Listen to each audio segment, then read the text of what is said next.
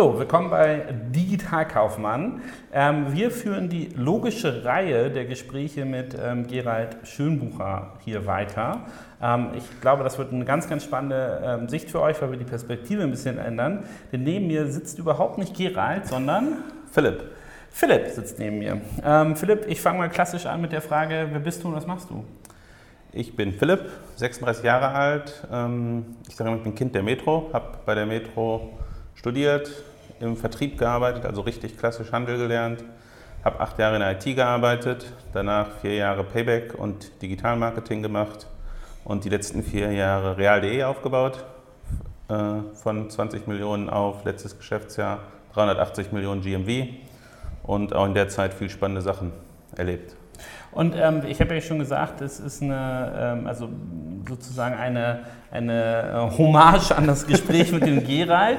Ähm, welche, welche äh, Touchpunkte hattest du denn mit Gerald? Ähm, einerseits als sein, in seiner Zeit als sagen mal, freier Entrepreneur bei Hitmeister. Gerald Schönbucher ähm, ist, der, ist, der, Gründer und hat, hat Hitmeister mit aufgebaut. Ähm, und das wurde ja dann akquiriert. Also wo habt ihr angefangen, euch kennenzulernen? Genau es war so ein bisschen von unserer Sicht, aus Sicht real, die Situation. Wir hatten, glaube ich, wie damals viele große Unternehmen, E-Commerce angefangen, 2010, 2011 und hatten dann nicht wirklich viel Know-how, haben fast ausschließlich externe Dienstleister gehabt, äh, haben dann festgestellt, dass irgendwo die PNL nicht ganz aufgeht und dann Schritt für Schritt Know-how ingesourced. Und wir waren dann an einem Zeitpunkt, wo wir uns überlegen mussten, wie machen wir perspektivisch das ganze Technologiethema. Und gleichzeitig hatte ich mich viel mit Digitalgeschäftsmodellen auseinandergesetzt und äh, war der festen Überzeugung, dass Real eigentlich eine perfekte Marke für einen Marktplatz ist. Real einmal hin alles drin. Es gibt kaum einen Retail-Claim in Deutschland, der so äh, verbreitet ist und der so gut für das Thema Marktplatz steht. Und dann war die Frage, wie bauen wir das jetzt? Und dann war der Gerald auf, bei der WHU auf irgendeinem Symposium, hat einen Kollegen von mir getroffen und der hat uns mal connected. Wir haben uns getroffen danach und ich glaube, nach einer halben Stunde Gespräch war uns beiden klar, wie die Zukunft aussehen könnte. Äh, und spannenderweise ist es dann irgendwie genauso gekommen und genauso passiert. Und äh, wir haben die Teams da gut zusammengekriegt. Ähm, und was Spannendes aufgebaut zusammen.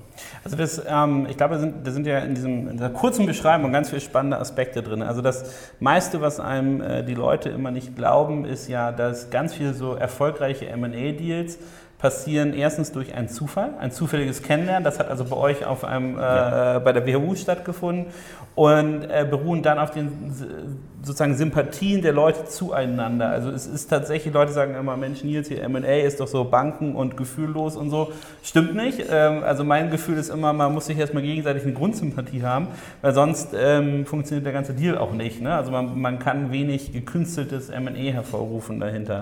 Also ihr habt euch kennengelernt. Ähm, von wem kam denn dann der Impuls zu sagen, von dem Podium runter, ey, lass uns doch nochmal äh, dazu sprechen oder äh, das könnte könnte Sinn machen? Also wir haben uns kennengelernt, ich glaube, halbe Stunde Meeting gehabt. Gerald hat Hitmeister ein bisschen vorgestellt. Ich hatte kurz was zu Real gesagt und dann haben wir uns, glaube ich, von der ersten Minute gut verstanden und gesagt, okay, wir gehen mal auseinander und kontaktieren uns dann wieder, wenn wir Anknüpfungspunkte sehen. Und für mich war sofort klar, äh, spannend könnte eigentlich sein, wenn wir quasi die Engine nutzen, das, was an Technologie da ist, das, was an Knowledge da ist und das quasi unter unsere Brand äh, schrauben und die Fulfillment-Kapazitäten, die Einkaufspower, die wir haben. Und naja, jetzt weiß jeder, der sich ein bisschen in der deutschen klassischen Handelsszene auskennt, dass äh, Real jetzt nicht irgendwo das florierendste Unternehmen ist, sagen wir es mal so. Mm, von daher haben wir jetzt auch keine MA-Aktivitäten gehabt. Bin ich trotzdem zu unserem CEO damals hin und habe gesagt, ich glaube, so müssten wir das tun. Und ich denke, gut, machen wir das so. Und spannend ist, was du gerade gesagt hast, weil ich glaube, im Übrigen nach meiner Erfahrung, die ich jetzt gemacht habe, die, äh, das genau so ist. Das Entscheidende ist die menschliche Ebene. Und genauso haben wir das interessanterweise auch gemacht, weil dann habe ich mit Gerald zusammengesessen. Wir, ich habe gesagt, so können wir uns das vorstellen. Passt das? Äh, kannst du dir das vorstellen? Wir haben, glaube ich, in einem der ersten, also im zweiten Gespräch darüber gesprochen, was passiert eigentlich mit der Marke Hitmeister, weil das ist ja auch was Emotionales.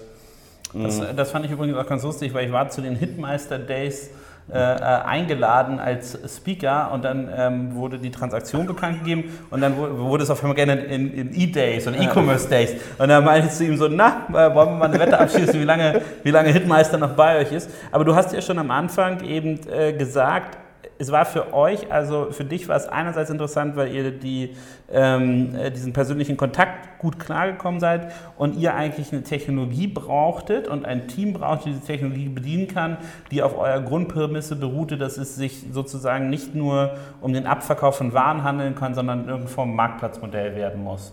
Also es war eine, eine Kombi aus, äh, wir mal, Technologieteam, die zu dem Zeitpunkt eure Strategie getroffen hat. Und deswegen ist der Deal dann auch ähm, ähm, ähm passiert sozusagen, richtig? Genau.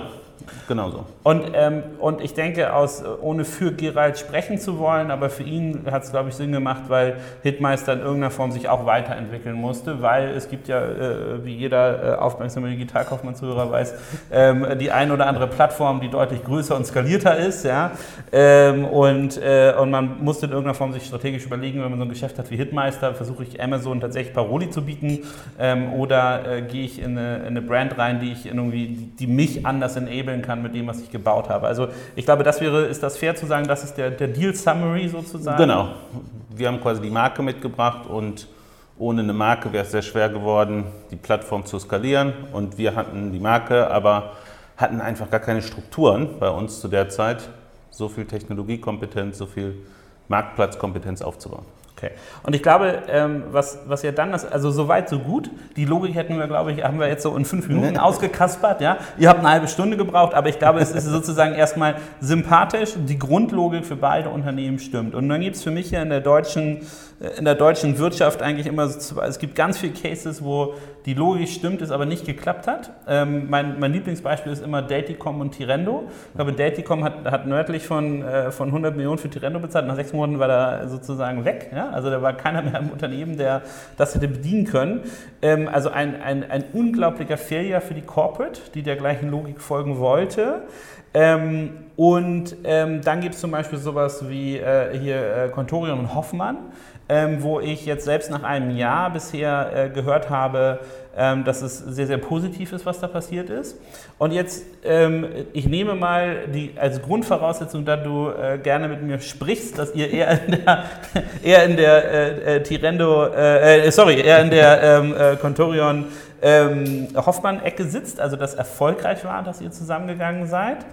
Ähm, könnten wir das jetzt mal im weiteren Gespräch ein bisschen aufklustern? Also welche Gedanken habt ihr euch denn dazu gemacht, dass sozusagen der Große den Kleinen nicht erdrückt, dass ihr die Werte von Hitmeister, die ihr haben wollt, fördert und aufbaut, Team Technologie, ähm, und eure positiven Seiten da reingespielt bekommt? Was, habt ihr euch da viel Gedanken vorher gemacht oder habt ihr gedacht, so jetzt wir kaufen erstmal und dann gucken wir oder wie war, wie war das Setup dahinter? Ja.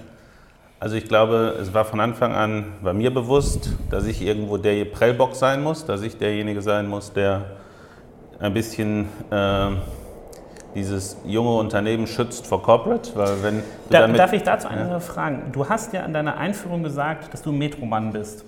Also du kanntest dieses Unternehmen auch real, du kanntest eigentlich alle ja. Ansprechpartner und wusstest, was kommt von der Mutter, wo wird geschimpft und konntest sozusagen, meinst du, dass das eine quintessentielle also Position ist, die man haben muss? Also muss jemand, der tief in dem, äh, in dem akquirierenden Unternehmen äh, drin ist, diesen Schutzwall bilden? Also ob das sein muss, weiß ich nicht. Ich glaube, das hilft sehr. Ja. Also aus der Erfahrung, die ich jetzt gemacht habe, weil äh, ich kannte jeden innerhalb von Real und muss fairerweise sagen, hatte natürlich auch eine super Rückendeckung dann von dem Real CEO und den verantwortlichen Geschäftsführern, die das dann auch entsprechend äh, supported haben. Und ich kannte natürlich auch im Konzern viele, weil Real ist dann das eine. Aber dann haben wir ja noch eine Mutter und wir sind börsennotiert und damit gewisse äh, Pflichten, die nicht unbedingt nur Spaß machen. Und im Sinne eines. Wir müssen äh, auch dieses äh, Interview hier ernsthaft prüfen lassen. Daher kann ich das nur. Macht nicht immer Spaß, ist aber notwendig. ja. Genau. Und äh, dann ist natürlich die Frage, es ist halt manchmal notwendig. Und ja. das heißt, du musst es ja auch ausbalancieren. Du kannst ja auch Corporate dabei nicht äh, zu sehr oder zu oft verprellen, sondern du Nein. musst ja auch gewisse Dinge, die dann halt notwendig sind, durchführen. Aber ich sage mal ein plakatives Beispiel. Die Metro ist ein, eine Microsoft-Familie. oder ein Microsoft-Unternehmen. Wenn ich mir jetzt vorgestellt hätte, unsere erste Amtshandlung wäre, wir hätten alles auf Microsoft Exchange umgestellt und die Google-Welt abgeschafft mit all dem, was dann halt für ein Startup dahinter steht.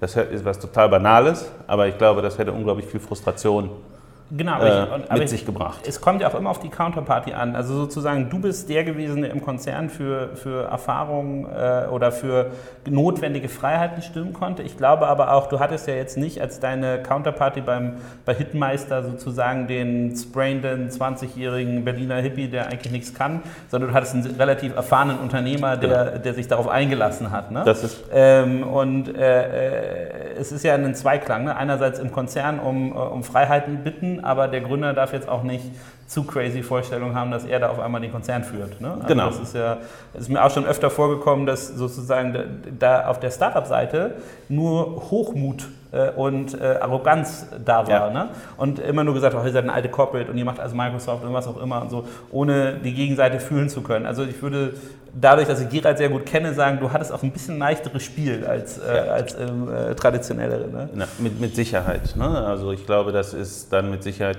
die andere Seite der Medaille, äh, dass wir da, genau wie du es gesagt haben, jemanden hatten und ein ganzes Team hatten, was halt in Summe irgendwo aus dieser, oder vom Charakter vielleicht schon gar nicht so ist oder auch aus dieser Phase raus war. Wir sind ganz jung und wild und alles, was Corporate ist, ist dann irgendwie schwierig, sondern wir haben äh, es schnell geschafft, als Gesamtteam gutes Standing zu kriegen.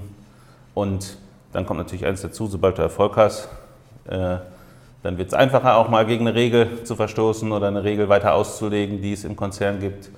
Ähm, aber auch in der Zeit, wo wir noch in einem Aufbau waren, hat das eigentlich gut geklappt. Und ich glaube, du hast genau recht, weil wir hatten mit dem Gerald, aber auch mit Claudia, Fabian, Carsten, dem restlichen Management Leute, mit äh, denen man solche Sachen auch besprechen konnte, mit denen man auch besprechen konnte, wieso manche Menschen so handeln, wie sie es tun, was die Hintergründe sind, etc. Super spannend. Also wir haben jetzt also den, den Deal aufgesattelt. Ihr habt, du warst jemand, der den Konzern gut verstand hat. Das Management-Team hat sich darauf eingelassen, lassen, dass das so okay ist. Ähm, jetzt nochmal Schritt für Schritt. Also habt ihr euch davor, vor der Akquisition, wirklich ernste Sorgen um die Integration gemacht? Ne, Hattet ihr einen 100-Tage-Plan, was muss passieren? Oder habt ihr erst gesagt, komm, wir kaufen und dann gucken wir? Sagen wir es mal so, das Ziel, das war uns relativ schnell klar. Und das Ziel, was wir erreichen wollten, das hatten Gerald und ich besprochen, bevor wir formal M&A involviert hatten. Okay. Also das war schnell Das durch. hatten wir äh, unter vier Augen quasi durch, äh, was wir erreichen wollen. Und äh, es war dann auch ganz lustig, weil dann waren die M&A-Leute sich auch gewundert, dass wir schon gedanklich so weit waren, aber war dann alles super, lief alles gut. Auch der Prozess lief super.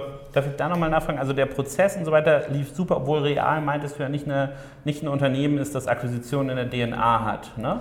In der DNA ganz historisch, ja, weil Real Ja. besteht aus 15 Okay. äh, verschiedenen Unternehmen. 15 verschiedene klassische SB-Warenhäuser, die da mal zusammengekauft wurden, aber die letzten zehn Jahre eben nicht. Walmart war die letzte große Akquisition in Deutschland. Und habt ihr euch das dann bei der Mutter ausgeliehen oder hattet ihr externe ME-Berater? gemacht? Metro hat ein M&A-Team, die wir dann, nachdem wir uns klar waren, involviert haben und mit denen haben wir den Prozess gemacht. Und das lief auch sehr, sehr gut. Okay, super. Und ähm, Integration, also ähm, euch war klar, was ihr machen wollt, das Ziel war klar. Wie habt ihr die Organisation dann dahin bewe bewegt? Ja, das war dann ganz interessant, weil die äh, M&A-Leute natürlich Prozess erfahren, haben uns sehr viel Druck gemacht, Philipp, du musst einen PMI-Projektplan entwickeln, du musst, wenn wir zum Vorstand gehen für den finalen Beschluss, musst du genau sagen, wann was passiert. Und ich persönlich bin jetzt kein Freund von Projektplänen, sondern eher davon, den Leuten gemeinsames Verständnis von dem Ziel zu haben, von den drei, vier, fünf wichtigsten Meilensteinen und dann irgendwo so eine Organisation zu haben, die selbstständig darauf hinarbeitet. Ähm, ja, dann habe ich das ein bisschen vorbereitet, aber am Ende war es dann doch so, wie ich normalerweise auch Projekte manage. Wir wussten, haben uns ein Ziel gesetzt, da wollen wir fertig sein, da wollen wir live gehen und dann haben wir darauf äh, haben wir gestartet und die Teams zusammengebracht, haben natürlich auch viel so kulturelle Themen gemacht. Ne? Das ist, glaube ich, auch nochmal ganz, ganz wichtig. Von einer äh, Closing Party über gemeinsame Kulturworkshops. Hitmeister hatte Werte, wir hatten Werte. Wie bringt man die jetzt zusammen? Sagen wir einfach, das sind, der Käufer bringt seine Werte mit und äh, stirbt die dann über, ist mit Sicherheit nicht der richtige Weg, sondern gemeinsame Workshops gemacht, Team-Events gemacht, Management-Events gemacht, irgendwo mal ein Wochenende. Wo saß die geografisch? Ähm, Also Düsseldorf, Köln. Gut. Übrigens Eigentlich auch- nah beieinander, auch hart verfeindet, aber nah beieinander. Ah ja, hart, hart verfeindet mit einem äh, äh, Augenzwinkern. Ne? Ja, genau. Aber, Ähm, aber ich ja glaube, eine Stunde ungefähr, ne? Ja, So, also Door to door. Ich wohne mitten in der Düsseldorfer Innenstadt. Das Hittenmeisterbüro, das Real Digitalbüro heute ist in Köln in der Innenstadt. Mhm. Wenn kein Verkehr ist, fährt man da 35 Minuten. Wenn Verkehr ist, eine Stunde oder ein bisschen Ja. mehr. Ich glaube, das ist im Übrigen auch sehr hilfreich, weil das dazu Also geführt hat, dass, dass die, die. Teams Ja. kontinuierlich miteinander arbeiten konnten. Da konnte jetzt keiner sagen, ich kann da nicht hinfahren oder was auch immer, sondern man, es fand recht schnell ein Austausch statt auf allen Ebenen. Und das war, glaube ich, hilfreich. Wenn ich mir jetzt vorgestellt hätte, wir wären irgendwie Hamburg-München und hätten dann zwei Kulturen zusammenbringen müssen, weil am Ende ist es ja jetzt ein Team. Ja. Das ist ja nicht irgendwie, wir haben eine Company übernommen und dann nochmal zwei, drei Assets da reingepackt und dadurch die Company größer gemacht, aber es ist eine Standalone-Company geblieben, sondern es ist jetzt ja ein Team daraus geworden, standortübergreifend, ganz verschiedene Backgrounds, die die Leute mitbringen. Also sozusagen diese, diese Strategie des, des Acqui-Hires, dass ihr ein Team mit reinbekommt, das dort arbeitet, ähm, das hat funktioniert. Ihr habt viele kulturelle Events gemacht, habt dafür gesorgt, dass die Leute zusammenwachsen, plus die geografische Nähe hat sicherlich geholfen. Ähm, ihr hattet ja aber auch das Thema Technologie. Ähm, und meine Frage wäre jetzt, also ohne dass ich das genau wüsste, war Hitmeister denn auf die Volumina und Transaktionsarten, Größe, Frequenz, was ich mir auch vorstellen kann, die ihr mit eurer Marke gemacht habt, vorbereitet? Also haben die gesagt, ja, okay, gut, das, das wir einfach mit? Oder musstet ihr das alles nochmal refactoren, neue Funktionen reinbauen? Also war es auch technologisch ähm, ein genau so einer Wandel wie bei den beiden Teams? Oder war es einfach tatsächlich so, okay, wir, wir, wir ähm, äh, ändern jetzt das Logo links oben und äh, so und los geht's? Also ich glaube, fairerweise muss man sagen, es war eine Evolution.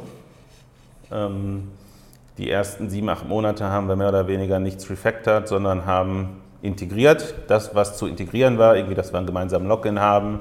Das Frontend musste natürlich harmonisiert werden. Für uns ist Payback super wichtig, also für die Marke Real. Äh, sowas integriert. Das waren so Themen, die wir gemacht haben. Sichergestellt, dass das Real Fulfillment integriert ist. Aber haben eigentlich, sag ich mal, in der Struktur der Plattform nichts geändert. Die Plattform war jetzt ja auch schon ein paar Jahre alt bzw. historisch gewachsen in dem Startup. Äh, Und das haben wir dann danach angefangen, dass wir Schritt für Schritt neben, auf der einen Seite haben wir immer geguckt, neue Funktionalitäten rauszukriegen, damit wir auch das Wachstum weiter pushen können, haben aber relativ viel Wert auch darauf gelegt. Äh, äh, unser CTO hat dann immer gesagt, Technical Debt auflösen, also Altlasten beseitigen, die Plattform sauber machen, einzelne Komponenten zu refactoren, architektonisch, technologisch auf den neuesten Stand zu bringen. Aber ein Lastproblem hatten wir ehrlich gesagt nie. Okay, also das, das wäre auch wenn eins der guten Probleme, Genau. die man haben kann. Luxus. Aber äh, also sozusagen, ihr habt erstmal ähm, den Status quo bewahrt sozusagen, ähm, habt ein äh, Rebrushing gemacht, ein Zusammenführen und der Technical Debt wurde dann iterativ über die, die Monate, Jahre nach der, äh, nach der Integration sozusagen gelöst. Also auch da kann man sagen, dass es businessseitig oder dealseitig von dem Gespräch bei der WHU ähm, die Prämisse aufgegangen ist. Dass die, Te- also es gibt ja. Auch manchmal Akquisitionen, wo man dann sagt, oh, die Technologie war doch nicht das, was wir gedacht haben oder oh mein Gott, wir mussten das alles refactoren am Tag 1 und äh, das war Käse, ähm, sondern ihr konntet, äh, konntet das tatsächlich so umsetzen, dass, äh, dass die Teams ähm, äh, und das ist ja immer so ein Zweiklang, finde ich, ne, dass die Teams die nötige Muße hatten, sich kennenzulernen, ohne gleich in eine Konfliktsituation reinzurutschen, ähm, weil halt die Technologie das auch hergegeben hat. Ja. In dem Sinne. Genau. Und das, also wir haben bei der DD, würde ich sagen, den größten Wert auf Technologie gelegt. Ne, das war jetzt klar, waren dann da auch Anwälte und Wirtschaftsprüfer und was man halt alles in einem Prozess hat, haben wir auch alles gemacht, aber den, den größten Wert haben wir schon auf Technologie gelegt, um das zu verstehen. Und ich persönlich, äh, ich würde sagen, es ist fast so ein Hobby von mir, irgendwo auf Basis von einem gewissen Technologieverständnis, ich kann selber leider nicht entwickeln, aber habe ein Basisverständnis und darauf irgendwo neue Geschäftsmodelle zu entwickeln, neue Ideen zu entwickeln. Von daher habe ich da auch einen gewissen Fable für. Und dann mit zwei, drei Leuten, die ich in meinem Umfeld hatte, haben wir da relativ detailliert, gar nicht so formalistisch, äh, irgendwie einen M&A-Tech-DD-Menschen beauftragt, sondern Leute aus dem engeren Umkreis, die ich gut kannte, denen ich vertraut habe. Mit denen zusammen haben wir uns die Plattform im Detail angeguckt, weil klar, am Ende haben wir Technologie gekauft und gibt viele Beispiele, wo das schiefgegangen ist. Also ihr habt da keine, keine Blackbox-Akquisition ja. gemacht, sondern habt, äh, habt euch das genau angeschaut. Also ihr habt die Teams integriert, Technologie so gelassen, dann aufgeräumt, was aufgeräumt werden musste. Wie sah es denn aus mit dem, äh, auf, auf Realseite, mit dem ähm, Verständnis, mit äh, Purchasing, mit also all den Sachen, die ihr genannt hattet, was halt, warum das Sinn macht, dass ihr euch kombiniert. Wie ist das eingetroffen und wie habt ihr das mit integrieren können in diese neue Struktur? Das ist eigentlich eine ganz aus verschiedenen Aspekten eine interessante Sache. Wir haben dann, Hitmeister hatte auch einen kleinen Direktvertrieb, also die waren ja auch ein hybrider Marktplatz, aber natürlich mit überschaubarem Aufwand mhm. hatten die diesen Part des Geschäfts betrieben. Den haben wir dann quasi bei Real übernommen und äh, das hat auch gut funktioniert. Der andere Part, der natürlich für ein Unternehmen wie für Real viel, viel interessanter ist, wie gehen wir jetzt eigentlich damit um, dass wir unter der Marke einen Marktplatz haben? Also das heißt. Also wie, wie konnte, äh, äh, also die, die, die, Frage ist sozusagen, wenn ich jetzt meine Waren bei Real ins, ins, Regal stellen möchte und den Marktplatz benutzen muss oder möchte, dann ist das ein sehr reglementierter äh, Prozess. Vor allem ist es ein Einkauf und Weiterverkauf. Also das, was ich jetzt für alle, die, die Amazon gut kennen, als Vendoren-Modell bezeichnen würde. Und ihr habt aber gleichzeitig mit dem Marktplatz ist ja dieses klassische Amazon-Seller-Modell gemeint. Da verkaufen also Leute über euch ihre Waren. Von denen gab es ja auf Hitmeister schon eine ganze Menge Leute, die da aktiv waren und dort verkauft haben. Habt ihr die alle mit rübergenommen, um das als eine Grundbasis zu haben? Also war das auch ein Asset, den ihr gekauft habt, die ganzen, sagen wir mal, äh, ähm, ähm ohne zu sehr amazonisch klingen zu wollen, diese ganzen Seller-Relationships, die ihr hattet, ähm, dass ja. ihr die mit rübernehmen konntet? Genau, das war mit Sicherheit neben der Technologie das zweite große Asset dass wir da eine große Anzahl an Sellern hatten und vor allen Dingen auch da wieder die persönliche Beziehung. Das ist ein Asset, was wir auch so fortgeführt haben, dass es halt eine persönliche Beziehung mit äh, Sellern und Merchants gibt. Und äh, dementsprechend sind die alle mitgekommen und vor allen Dingen sind ab dem Tag der Integration viel, viel mehr dazugekommen. Und es geht auch kontinuierlich so weiter, dass da kontinuierlich äh, jeden Tag, jede Woche massiv neue Seller dazukommen. Und von daher ist diese Geschichte aufgegangen. Was ich vorhin auch meinte, ist, ist natürlich für uns, wenn du überlegst, du hast einen Einkäufer, der kauft gewisse Produkte ein im Elektronikbereich und auf einmal ist auf der Plattform real in der Buybox ein Artikel von einem Merchant. Dass man da gewisse Diskussionen hat, ist, glaube ich, logisch. Es wäre verwunderlich, wenn nicht. Ähm, aber wir hatten das am Anfang nur mit dem Management logischerweise intensiv besprochen. Äh, da waren sich alle dessen bewusst.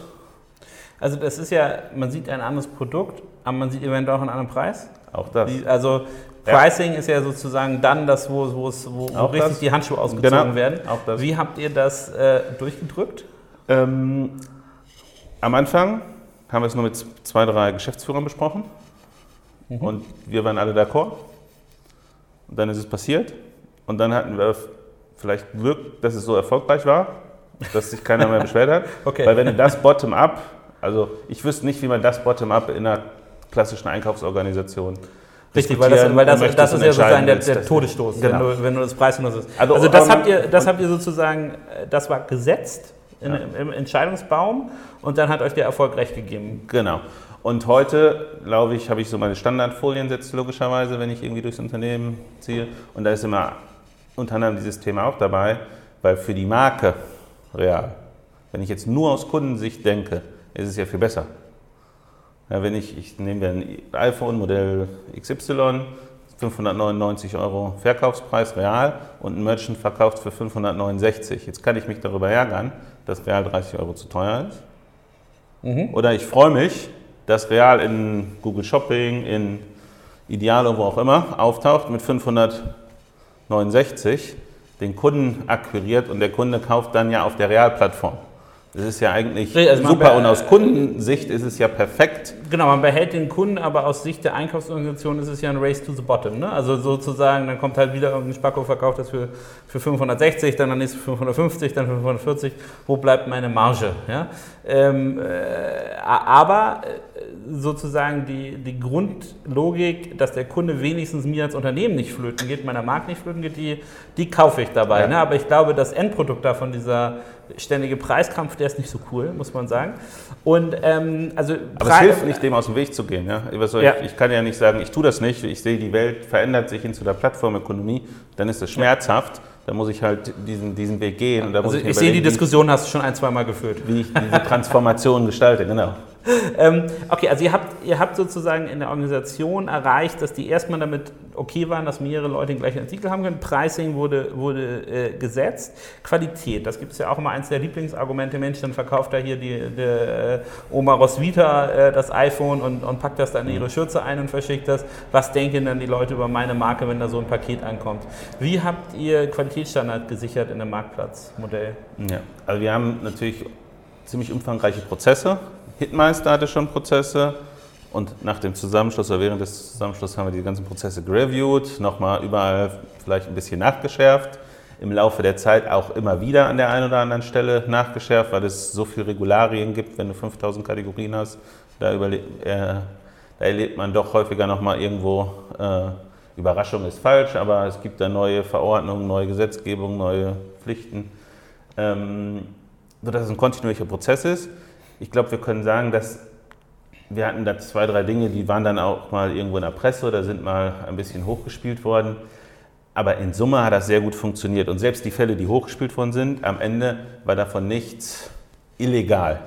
Sondern das hat dann in gewissem Sinne irgendwo Emotionen geweckt an der einen oder anderen Stelle, aber davon war nichts illegal. Das heißt, diese Prozesse, die wir dort hatten zur Qualitätssicherung von Produkten, von Content, äh, die funktionieren. Okay, also ihr habt, habt sozusagen die Qualitätssicherungssachen genommen, konntet damit, selbst wenn es zum irgendwelchen Problemen gab, konntet ihr die, konntet ihr ausheben. Ähm, in der Organisation selber diese Vorteile, die durch Real kommen, also wir haben jetzt gelernt, ihr konntet bestimmte Sachen durchsetzen, aber haben die sich wirklich materialisiert, also sind die wirklich eingetreten und wie habt ihr dafür gesorgt, dass die eintreten? Also die höhere Einkaufspower, die Sachen, also und vor allem, wie haben sich die ausgedrückt? Waren dann auf einmal mehr Nutzer auf, auf Hitmeister? Konntet ihr besser Werbung machen? Also wie hat sich das gezeigt, dass eigentlich aus Sicht des ähm, Start-ups sozusagen, des jungen oder des, des kleineren Unternehmens, ähm, es sinnvoll war, unter eure Fittiche zu schlüpfen sozusagen? Ja. Aber ich glaube, es gibt verschiedene Messgrößen. Ne? Die Marke steht über allem und daraus resultiert eine deutlich höhere CTR in den entsprechenden Marketingkanälen, was zu deutlich mehr Traffic führt. Der deutlich mehr Traffic führt Da, darf ich noch einen fragen? Die Marke ja, Verknüpfung online-offline? ist für mich ein zweites Kapitel, können wir gleich auch noch mal Ja, kurz drüber okay. sprechen. Erstmal aus rein Performance-Marketing-Sicht habe ich eine höhere CTR und damit schaffe ich es für dasselbe Geld erstmal mehr Traffic Okay. auf die Seite zu holen. Und äh, auch die Conversion ist eigentlich unter einer Marke mit einem gewissen Trust besser als unter einer äh, Marke, die eine überschaubare Bekanntheit Ja. hat. So, das ist diese Grundhypothese, die ist aufgegangen.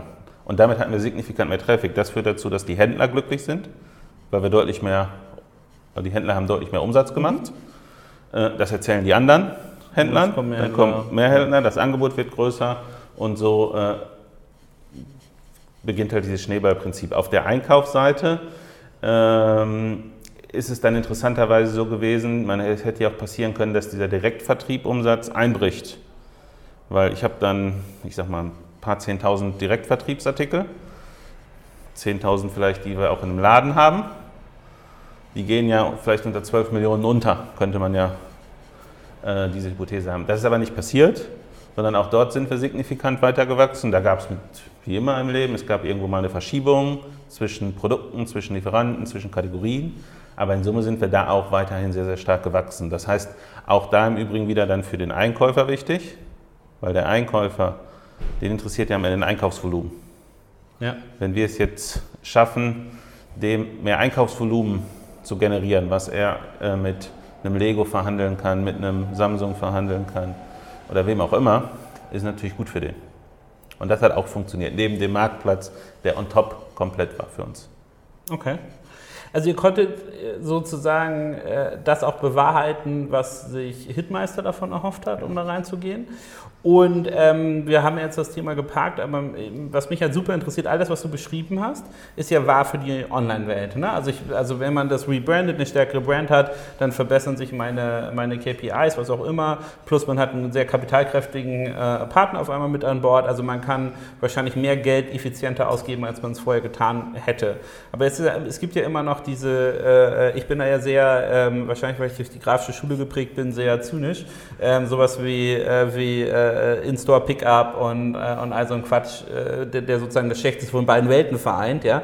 Ähm, äh, da bin ich immer sehr kritisch. Und ich glaube auch, also ich kenne niemanden und nichts, die eigentlich vernünftig Online- und Offline-Modelle verheiratet haben. Und jeder, also sozusagen alle, die das immer versuchen, erzählen meiner Meinung nach völligen Quatsch. Deswegen bin ich jetzt hochgradig gespannt zu mhm. fragen, habt ihr bei der Transaktion gleich gesagt, okay, ich baue hier einen stärkeren Online-Marktplatz auf über eine Brand, die einen hohen Trust-Faktor hat?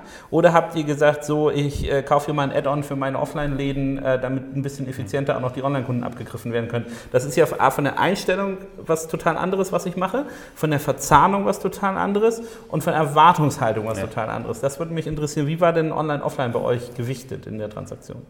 Mm, auch das wieder eine Evolution. Mhm. Ich glaube, wenn du als klassischer Händler startest, dann hast du grundsätzlich natürlich immer gewisse äh, äh, Motive auch, das stationäre Geschäft dabei zu stärken, zu supporten. Ich habe jetzt ein Online-Schaufenster. Äh, ja, genau, so, so ja, ja. ungefähr. Und äh, auf der anderen Seite, im Laufe dieser Entwicklung, würde ich mittlerweile sagen, das Entscheidende ist eigentlich im ersten Schritt, dass ich es schaffe, Channel Excellence zu machen. Ich kann einen Online-Shop bauen für einen Store. Dann baue ich aber keinen Online-Shop, sondern dann baue ich ein Schaufenster, ja, wie du genau, sagst. Genau, das ist, aber das, also man, damit das ist so, man, nicht, man baut so einen Hybrid, der dann in allem schlecht ist. Damit werde ich halt nicht mit meinen Online-Pure-Play-Konkurrenten mithalten können. Mhm. Und wenn ich jetzt mit der Erfahrung, die ich die letzten Jahre gesammelt habe, würde ich immer sagen, es ist wichtig, dass man es schafft, in dem Kanal, in dem man sich bewegt, in diesem Geschäftsmodell mit den äh, Besten mithalten zu können. Und äh, darauf muss man sich als erstes fokussieren. Aus Brandsicht habe ich ja trotzdem Multi-Channel, weil ich war auch lange Zeit für Payback verantwortlich und auch jetzt bis zum Schluss äh, für das Thema Kundendaten bei Real ganzheitlich, also auch für stationär. Und da haben wir natürlich eine schöne, die Payback-Nummer ist natürlich für uns eine schöne Verknüpfung. Ja so dass wir uns das recht genau angucken können. Und der Kunde der differenziert auch nicht. Ne? Also ich glaube, als, also das ist eine rein, was wir debattieren, eine rein interne Unternehmenssicht. Ja. Für, den, für, den, für den Kunden ist es erstmal egal, der freut sich wahrscheinlich, wenn irgendwelche Benefits von Crossover sind, aber der ist in, in unter, mental meiner Meinung nach dann in unterschiedlichen Kanälen genau. unterwegs. Ne? Also Und wenn der jetzt online kauft, dann will der, dass das bei Real genauso einfach ist wie bei den Online-Wettbewerbern und von der Experience genauso gut ist. Und da macht, wenn das schlechter ist, dann wird er da nicht kaufen weil die, wenn die Sortiment kleiner ist, die Preise schlechter sind, die Website langsam lädt oder was auch immer, das hat immer. Genau, äh, aber, du, aber, du, hast jetzt generalistisch geantwortet. Also wir, wir sagen erstmal, du musst im Kanal exzellent sein. Aber was war denn nun de, de, das Setup, das ihr gewählt habt oder die, die Integrationsbemühungen, wie hoch war die denn äh, angesetzt? Mm, am Ende sind wir mittlerweile recht separat. Das heißt, wir haben eigentlich einen separ komplett separaten Tech-Stack, auch von den Backends, also Warenwirtschaft und so weiter. Weil auch da ist eine Online-Warenwirtschaft. Ja, viele Leute meckern dann oft über eine stationäre Warenwirtschaft. Man muss ja auch einfach fair sein und sagen, die wurde mal irgendwann gebaut für ein ganz anderes Geschäftsmodell. Und dass sie dann halt, wenn ich jetzt ein Realtime 24-Stunden-Geschäftsmodell, 365 Tage, äh, Geschäftsmodell, die nicht perfekt ist, das ist ja eigentlich dann logisch. Und deshalb haben wir komplett separate Tech-Stacks.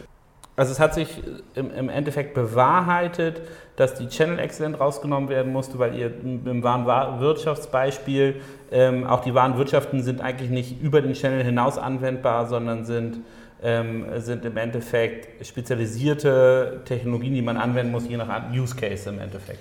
Genau.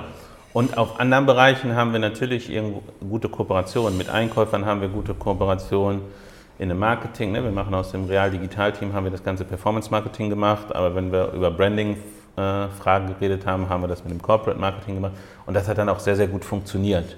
Ich glaube, du hast halt auf Multi-Channel-Sicht eigentlich entscheidend ist, dass du schaffst, eine Marke um drüber zu bauen, aber das heißt nicht, ich brauche dieselben Sortimente, dieselben Preise, dieselbe Technik, dieselbe Promotions, sondern das muss ich mich schon Channel äh, optimiert aufstellen. Und wenn ich das hingekriegt habe, dann würde ich mich wieder damit beschäftigen, zu schauen, was sind jetzt eigentlich die Services, die ich cross-channel machen kann. Welche Möglichkeiten gibt es da? Äh, macht es Sinn? Und ich glaube, sehr viel liegt da im Datenthema. Mhm. Gar nicht so in dem, was man klassisch immer als erstes machen würde, Click and Collect, Pickup im Store. Das kann ich alles tun. Das Muss man Hilft halt, aber nichts. Muss man halt wissen, das hat äh, das nutzen auch, äh, so Pickup im Store, da hatten wir auch durchaus Nutzungsraten, die jetzt irgendwo relevant waren ja. äh, mittlerweile. Aber ähm, damit werde ich den Krieg nicht gewinnen, glaube ich. Und ähm, das skaliert halt bis zu einem gewissen Umfang und es ist halt organisatorisch sehr aufwendig. Wenn ich schaffe, aber diese ganzen Daten, die ich habe aus den Kanälen zu nutzen, für ein einheitliches Marketing, um personalisiertes Marketing zu machen, um dann auch für einen Offline-Kanal personalisierteres Marketing zu machen. Ich glaube, da habe ich ganz andere Chancen, Synergien skalierbar zu heben, als operativ äh, in 300 Stores die besten Multichannel-Prozesse zu etablieren. Also das war sozusagen erstmal eine Erfahrung oder eine Welt, wo ihr jetzt sagt, okay, wir gucken immer, was macht eigentlich Sinn und geht iterativ vor und sagt, okay, hier gucke ich rein und schaue, was passiert da eigentlich und ja. ähm, äh, wie kann ich dann eine sinnvolle Verknüpfung machen. Weil ich glaube, diese, äh, also ich, dieses In-Store Pickup zum Beispiel, glaube ich schon, ist, ist, ist sinnvoll, aber äh, wenn ich jetzt Walmart in Amerika angucke, wir waren in einem ganz brandneu eröffneten Walmart in, äh, ich glaube, in, äh, in Oregon und das war ganz interessant, weil das hat sich angefühlt, als ob es nur noch ein, ein Warehouse mit angeschlossener Abholung für die Kunden war. Die hatten auf jeder Ebene die ersten 20 Parkplätze, was ja in Amerika sozusagen das Heiligtum ist, für In-Store Pickup reserviert mit groß gelb und dann kamst du rein und in dieser Aisle, wo normalerweise dann so die Cookies, die so Fast Mover irgendwie stehen, war so ein ganzer Bereich mit Sitzbereich, wo, sie, wo du dann die Sachen abholen konntest. Und ich fand es interessant, dass die in den neu gedachten Märkten, die gerade neu eröffnet wurden, dieses Thema Online-Shop so hochgespielt haben, dass dort Umbaumaßnahmen erfolgt sind und die sozusagen die Premium-Parkplätze abgegeben wurden. Fand ich, fand ich sehr interessant. Aber kurz, das war nur mein kurzer Exkurs über, äh, über äh, äh, Walmart und In-Store Pickup München. Also, ihr habt, also die Verknüpfung war nicht Teil des Deals von Anfang an, sondern ihr guckt selektiv, was macht Sinn. Ja. Ähm, und ich glaube, diese Grundlage auf Daten, Payback, Kundentracen, gucken, wie verhalten die sich, eventuell Produkte irgendwie rausfinden, die online besonders gut laufen, ob ich die nicht auch in Store irgendwie ein bisschen höher packe oder so. Solche Sachen würdet ihr euch dann punktuell angucken und sagen, damit kann man, äh, kann man eine Optimierung betreiben. Aber der Zweck dieses Deals war explizit nicht, das Online-Schaufenster für real zu sein, sondern ein eigenständiges, erfolgreiches Geschäftsmodell zu machen. Ja. Und das war auch das Ambitionsniveau, das ihr mal klar kommuniziert habt, sozusagen. Ja, also das war, eigentlich war das ja mit der Idee, wir wollen Marktplatz werden. Wir hatten natürlich vorher schon Dropshipping-Erfahrungen äh, gesammelt, das ist ja so ein bisschen Marktplatz Light wird ja auch viel vermischt. Äh, das hatten wir gesammelt und das hat auch sehr gut funktioniert, aber wir brauchten halt eine Plattform, um die Tore auf, zu öffnen ja. für äh, Angebot. Und das haben wir gemacht. Und das ist für mich ganz klar ein Online-Geschäftsmodell und nicht, ich schaffe es irgendwie, ein ja. Schaufenster für Stores nur zu sein. Und ähm, ganz klar ein Online-Geschäftsmodell, ganz klar äh, sagst du hier, das war ein Erfolg. Warum? Also was ist, misst ihr das in Umsätzen, in Kunden, in Return on Capital, in Brand Awareness? Also wie, wie kann denn nachher jetzt, wenn, wenn du jetzt zurückreporten musst an die Mutter und jetzt sagst so, jetzt sind, ist die Transaktion vorbei, wir sind integriert, fühlt euch für eine Firma mittlerweile? Also, ja, Real Digital hat eine eigene DNA. Also Real Digital, eigene Firma, eigenes Unternehmen, Haken dran. Ja. Was, wie messt ihr das? Naja, am Ende, irgendwann haben wir einen Businessplan abgegeben, wie für äh, jede Transaktion oder jeder größeres Investment, wie man das halt tut. Und da gibt es halt 10.000 Zeilen, 9.999 sind falsch, aber die entscheidenden, irgendwo ganz oben und ganz unten, die gehen halt auf bzw. überperformen. Mhm. Und das ist dann, glaube ich, das, wie wir als erstes Mal als Unternehmen messen, ja, äh, das läuft. Ne? Und dann kann ich das auf ganz viele weitere Kennzahlen logischerweise runterbrechen äh, und entsprechend immer weiter optimieren. Aber entscheidend ist, wir sehen auf der Umsatzseite, dass es funktioniert. Wir sehen auch auf der Kostenseite, dass diese Idee, wir bauen, wir haben mittlerweile halt alle Ressourcen intern. Früher hatten wir halt sehr, sehr viele externe Ressourcen, verschiedene Partner. Und auch da sehen wir, dass das aufgegangen ist, dass es Sinn macht. Okay, also ihr habt sozusagen ein Häkchen an die äh, Erfolgsfaktoren äh, des, äh, des Konzerns gesetzt oder des Businessplans. Also ihr habt sozusagen gesagt, das tun wir, das habt ihr getan, das habt ihr erfolgreich getan, so habt ihr es abgeschlossen. Ähm, ein ganz anderer Punkt, den du, den du, glaube ich, den man herausstreichen sollte, ist, dass das neue Unternehmen eine eigene DNA hat. Also ein, ein Hybrid sozusagen, ähm, hoffentlich die, die besten Aspekte von Hitmeister und von, von dem Team, das schon da war, jetzt hin zu, zu einer, einer Firma. Ähm, ich glaube, dass, sowas kann man ja zwar in KPIs ausdrücken, wie Churn Rate der Angestellten oder was auch immer, aber ich glaube, man hat ein Gefühl dafür, ob man da in ein glückliches Unternehmen reingeht oder nicht. Ähm, super spannend. Ähm, es gibt wenig Erfolgscases in Deutschland, meiner Meinung nach, die das geschafft haben, so auch so nachhaltig wie ihr. Ähm, wenn du jetzt einmal, äh, ich arbeite ja jetzt äh, zum Jahresabend, kriegt man immer so, so schlaue Listen, wie man, wie man äh, dünner wird, fitter wird, wie man das erfolgreich im Leben ist, was auch immer. Ähm, was ist denn deine Top 3 2019 Liste für Unternehmen, die gerade am Anfang dieser Reise stehen? Ähm, äh, können auch vier oder fünf werden, aber was würdest du sagen, hat diesen Deal so erfolgreich werden lassen? Ich glaube, dass eins der wichtigsten Dinge war, ist die persönliche Ebene, der Keyplayer. Schaffst du es, die zwei Köpfe, drei Köpfe plus dann die zehn darunter irgendwo als ein Team zusammenzuschweißen und auf ein Ziel hin arbeiten zu lassen? Das ist, glaube ich, äh, das alles Entscheidende. Dann ähm, das andere ist, ich glaube, du musst, jeder muss seine Rollen spielen und wissen, was seine Rolle ist. Ich hatte eine gewisse Rolle, haben wir vorhin rausgearbeitet. Der Gerald hatte eine gewisse Rolle, der war viel mehr in der deutschen E-Commerce-Szene vernetzt als ich. Ich habe dafür intern viel gemacht. Wir hatten gegenseitiges Verständnis füreinander, haben da viel, glaube ich, äh, voneinander, miteinander gelernt. Und das ist dann, glaube ich, auch wichtig, dass jeder halt seine Rolle dann findet und äh, die dann entsprechend ausführt. Was ist sonst wichtig? Ich glaube, man darf und auch das ist eigentlich wieder ein, ein kulturelles, ein People-Thema. Ich glaube, dann musst du es halt gucken, dass du es schaffst, diese eine Kultur hinzukriegen. Weil es wird, glaube ich, echt unterschätzt, äh, wie wichtig das ist, dass die Mitarbeiter miteinander sprechen. Klar, ne, wenn du ein paar hundert Mitarbeiter hast, dann gibt es immer mal irgendwo Grüppchen, die einen sagen, der andere ist ein bisschen blöd oder was auch immer. Aber im Kern arbeiten die Mitarbeiter bei uns zusammen, standortübergreifend, firmenübergreifend und von der auch wenn die einen schon eine lange Historie dort, die anderen eine lange Historie dort haben. Wo ich darauf achten würde, wenn ich MA nochmal machen würde oder in anderen Projekten, ähm, ich glaube, es ist wichtig, dass man darauf achtet, dass es halt Leute gibt, die eine Loyalität zu dem Thema haben. Mhm. Ja, wenn ich mir das äh, Team von Gerald angucke, die, hatten, die waren halt alle schon eine gewisse Zeit da, die waren jetzt nicht irgendwie sechs Monate da oder wollten einen großen Deal machen und dann wieder aussteigen, sondern die haben irgendwie das Baby großgezogen und können es jetzt richtig groß machen. Und genauso auf der Realseite auch. Das Kernteam, mit dem ich quasi Real Online-Shop aufgebaut habe, von 0 auf 100 Millionen, die waren dann auch da und die sind auch heute noch da. Und das ist, glaube ich, dann auch nochmal ein wichtiger Aspekt, dass man da so loyale Leute hat, weil daran können sich die ganzen anderen, die man drumherum baut, orientieren. Okay, also sonst noch was? Also ich will nicht, will nicht vieles, also ich glaube, diese, ähm, das würde ich einfach mal so, so stehen lassen. Ähm, ich finde es super interessant, dass du spiegeln, was Gira gesagt hat, was du gesagt hast, dass, äh, um, um beide Aspekte mal kennenzulernen, also die, das Unternehmen, das gekauft wird, aber auch deine, deine Aspekte des Kaufenden, warum das eigentlich passiert ist, ähm, wie ihr das gemacht habt. Erstmal herzlichen Glückwunsch zu dem Erfolg. Ähm, äh, was macht man jetzt? Jetzt müssen wir kurz, noch kurz über ein äh, Thema sprechen, über das wir gar nicht reden dürfen. Ähm, eine gewisse Herausforderung, aber ich zitiere jetzt einfach mal aus der, ähm, aus der ähm, äh, Wirtschaftswoche, war glaube ich ein Artikel darüber, Manager-Magazin, äh, Manager ja, Entschuldigung, ich verwechsel die beiden immer.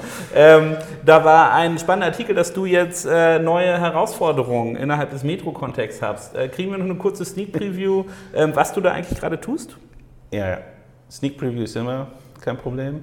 Ähm, bei Real waren wir erfolgreich, vielen Dank für die Glückwünsche. Und äh, damit ist man natürlich dann auch, oder sind wir im Konzern visibel und haben dann über viele Monate eigentlich Diskussionen geführt, wie können wir eigentlich die Learnings, die grundsätzlichen Learnings, aus, die, wie wir es geschafft haben, eine Plattform aufzubauen, aus einer Plattformökonomie, übertragen auf das Großhandelsgeschäft von Metro. Das Großhandelsgeschäft ist ja das Kerngeschäft der äh, Metro-Gruppe in äh, über 25 Ländern aktiv, das heißt sehr international in Europa, Asien.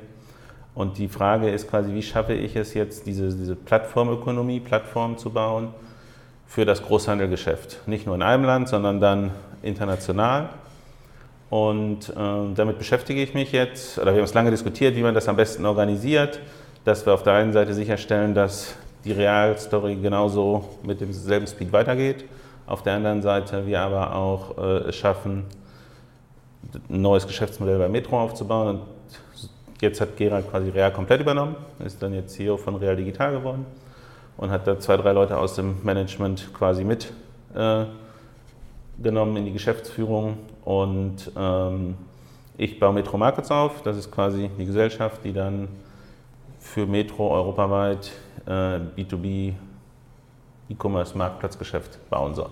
Das machen wir seit August mm, und sind jetzt, haben jetzt ungefähr 50 Arbeitsverträge unterschrieben und eine ganze Reihe Leute logischerweise auch in, äh, in der Ukraine, mit denen wir das machen, um dann da richtig äh, Gas auf die äh, Straße zu kriegen, damit wir da vorankommen und ein interessantes Geschäftsmodell aufbauen. Gleichzeitig müssen wir aber auch sagen, wir sind noch viel in der Phase, wo wir auch mit Kunden sprechen, genau verstehen, äh, wie sich diese B2B-Kunden, ne, wir reden bei uns ja haupt, auf der einen Seite über Horeca-Kunden und das ist auch unsere äh, Kerngruppe, das heißt Hotel, Restaurant, Catering.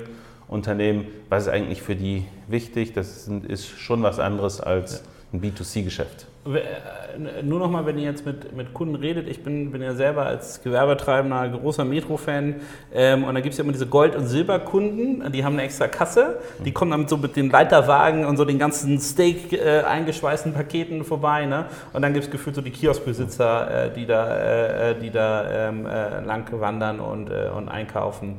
Ähm, das sind ja auch durchaus sehr, sehr zu differenzieren, zu betrachtende Kundengruppen mit völlig anderen Anforderungen. Ja. Also ob ich jetzt ein Restaurant mit 100 Sitzplätzen habe oder ein Kiosk im Schwimmbad, äh, schon ein Delta dahinter, ne, was, ja. ich, äh, was ich brauche. Also ich glaube, das wird, äh, das mit den Kunden reden und die Kundenanalyse dort zu fahren, sicherlich eine spannende Herausforderung. Ich glaube, man, ähm, äh, wenn ich mal ähm, von unserem Vorabgespräch ein paar Sachen ableiten könnte, ich glaube, du bringst eine Menge Erfahrung mit, wie man das in eine bestehende Organisation einbringen kann.